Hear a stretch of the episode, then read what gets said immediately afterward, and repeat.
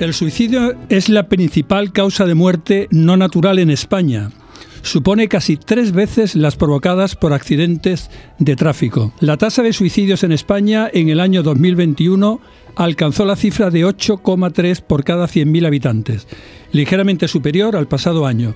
No obstante, nos sitúa casi un 50% por debajo de la media en la Unión Europea. Asturias y Galicia tienen las mayores tasas, Andalucía se encuentra en un término medio con un valor ligeramente más alto que el de la media nacional y sobrecoge sin duda pensar que sea la principal causa de muerte no natural entre la juventud y la tendencia también muy desfavorable entre los mayores de 80 años. Y por todo ello vamos a hablar hoy de suicidio y muy especialmente de las estrategias de prevención. Lo vamos a hacer con una mujer catedrática de psicología en el Departamento de Personalidad, Evaluación y Tratamiento Psicológico de la Universidad de Málaga. Es miembro del Grupo de Investigación Básica, Clínica y Epidemiológica en Salud Mental del Instituto de Investigación Biomédica de Málaga y pertenece también a la Red Europea para la Evaluación de los Servicios de Salud Mental. Doctora Berta Moreno Kusner, bienvenida a nuestro programa. Buenas tardes. Hola, buenas tardes. Un placer, un placer que haya aceptado nuestra invitación. Eh, Berta, 8 de cada 10 personas que se quitaron la vida habían manifestado su intención o habían dado muestras de ello. De ahí la importancia de saber escuchar con sensibilidad, con una escucha activa, ¿verdad? Sí, sí, sí, muy importante. Muy importante el saber detectar estas señales de alarma que dan las personas que se suicidan. Eh, el hecho de haberlo intentado mm, una vez, ¿es ya una señal de alarma importante y crítica? Bueno, pues realmente el principal factor de riesgo del suicidio consumado es el intento de suicidio. Y si en promedio el 20% del, de suicidio consumado hay 20 personas que lo intentan, cuando hablamos de, de gente joven, de adolescentes, esta cifra aumenta como a 50 intentos por cada suicidio consumado. O sea que, como te he dicho, el principal factor de riesgo es muy importante tenerlo en cuenta. Esto, realmente la, eh, vienen a coincidir las, lo, que se escucha, ¿no? En, todo en el entorno de salud mental, pero particularmente en el suicidio, ¿no? Que la pandemia ha hecho un, ha tenido un impacto relevante en personas jóvenes, también en, en, en, personas mayores. ¿no?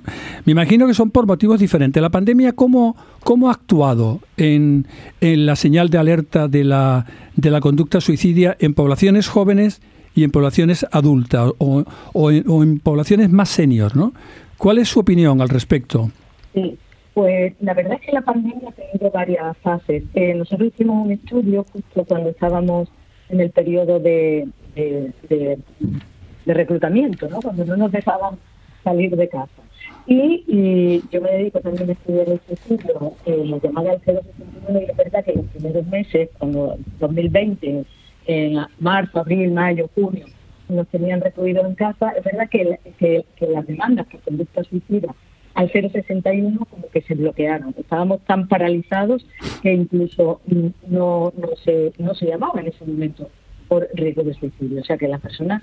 Pero esto ha tenido un efecto después, eh, dominó que este, este aislamiento, sobre todo, si hablamos de gente joven, por ejemplo, y yo me he centrado también en el tema de los universitarios, que hicimos un estudio de investigación en, en el 2021, cuando ya estábamos empezando las clases, pero de manera online, y afectó mucho a la vida cotidiana de la gente joven, porque las personas dejaron de salir, de relacionarse, de llevar una vida cotidiana normal y esta desconexión pues aumentó sobre todo la ideación y los deseos de muerte que tenían los, jóvenes, porque hicimos un estudio de investigación, hicimos una entrevista a 2.200 alumnos de la Universidad de Málaga y es verdad que con respecto a años anteriores o a otros estudios, eh, que se llevaron a cabo en España, las cifras de, ideación de suicidio eran bastante superiores, de ideas de suicidio y de planificación. O sea que ha afectado mucho eh, y las últimas cifras de suicidio consumado que hemos visto ahora publicadas no recientemente, efectivamente ya nos indican un aumento en toda en toda la población, ¿no? que hemos llegado a la cifra de 4.000 se había llevado, ¿no? De algo más de 4.008 suicidios eh, en toda España.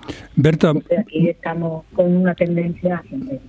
Berta, muchas personas y, concretamente la gente joven, supongo que aprovechando la pandemia, la soledad, ha abrazado las redes sociales con el problema que esto también parece que causa, ¿no? En lo que es las referencias, ¿no? Las referencias sociales de las personas que acuden a ella.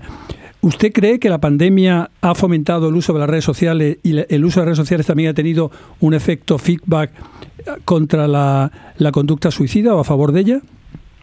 Bueno, pues eh, vamos a ver, por supuesto, el uso de redes sociales ha incrementado eh, con la pandemia. Lo, lo, que nos ha ocurrido absolutamente a todos. Ya que nos podíamos relacionar de forma presencial, lo hemos hecho online. ¿Qué efecto tienen las redes sociales con el suicidio? Pues vamos a ver, es diverso. En gente joven es verdad que es un, efecto más negativo.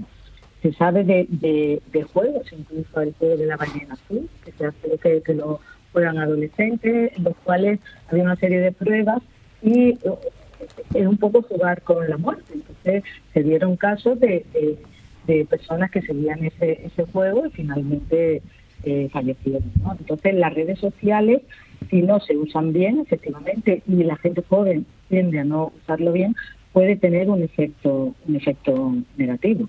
Vamos a hablar en breve un poco de su protocolo pionero, pero antes me gustaría preguntarle cómo hay que utilizar el lenguaje, cómo se debe de emplear la palabra suicidio a nivel social para que no parezca una, eh, una plaga, ¿no?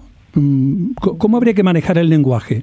Sí, pues me parece una pregunta muy pertinente. De hecho, mm, bueno, nosotros trabajamos también, o cada vez se trabaja más con, los periodistas, porque de hecho la prensa y los, periodistas ahora están un poco sorprendidos de por qué se habla tanto de suicidio, ¿no? Y, efectivamente lo que hemos dado cuenta que antes se hablaba del suicidio de una manera bueno, despectiva, incluso se decía persona suicida, eso no se puede utilizar y lo que hay que hablar es desde el respeto, eh, dando noticias, sobre todo cuando se da una noticia sobre suicidio no hay que dar detalles, no hay que decir, por ejemplo, estaba el efecto verde o el efecto contagio de personas eh, muy famosas que se, suicidaban.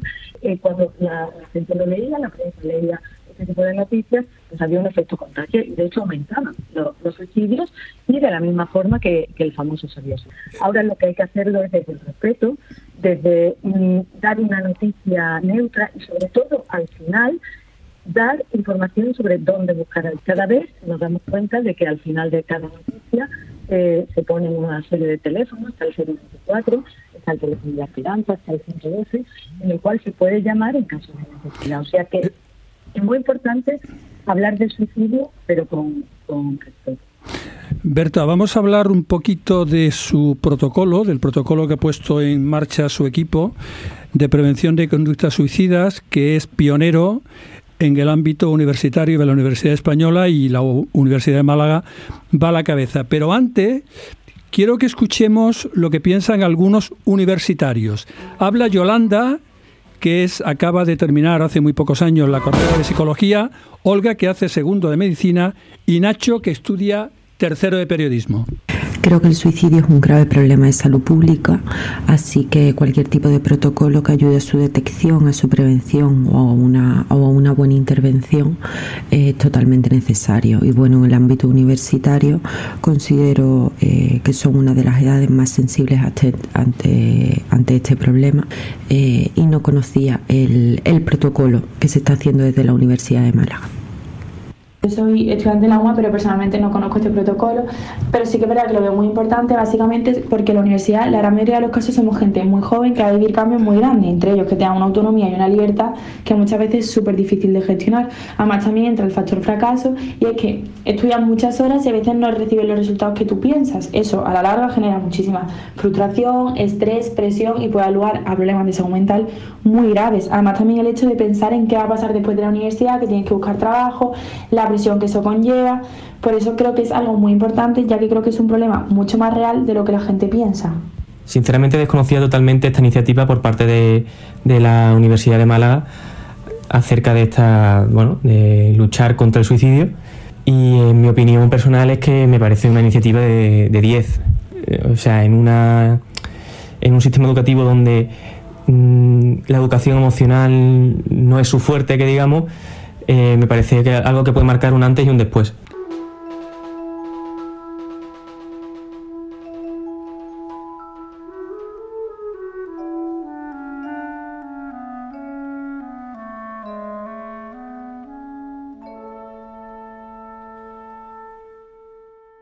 No tiene valor estadístico, sin duda, Berta, pero parece que reconocen la, importancia del protocolo. ¿Nos podría refrescar o, decir cuáles son los elementos más relevantes de este protocolo de prevención que han puesto ustedes en marcha en la Universidad de Málaga? Sí, pues eh, vamos a ver, eh, nosotros nos planteamos este protocolo ante la necesidad, efectivamente, que nos plantearon el profesorado de situaciones de riesgo de, suicidio del alumnado y que realmente ellos no, no, no, sabían cómo actuar ante situaciones así.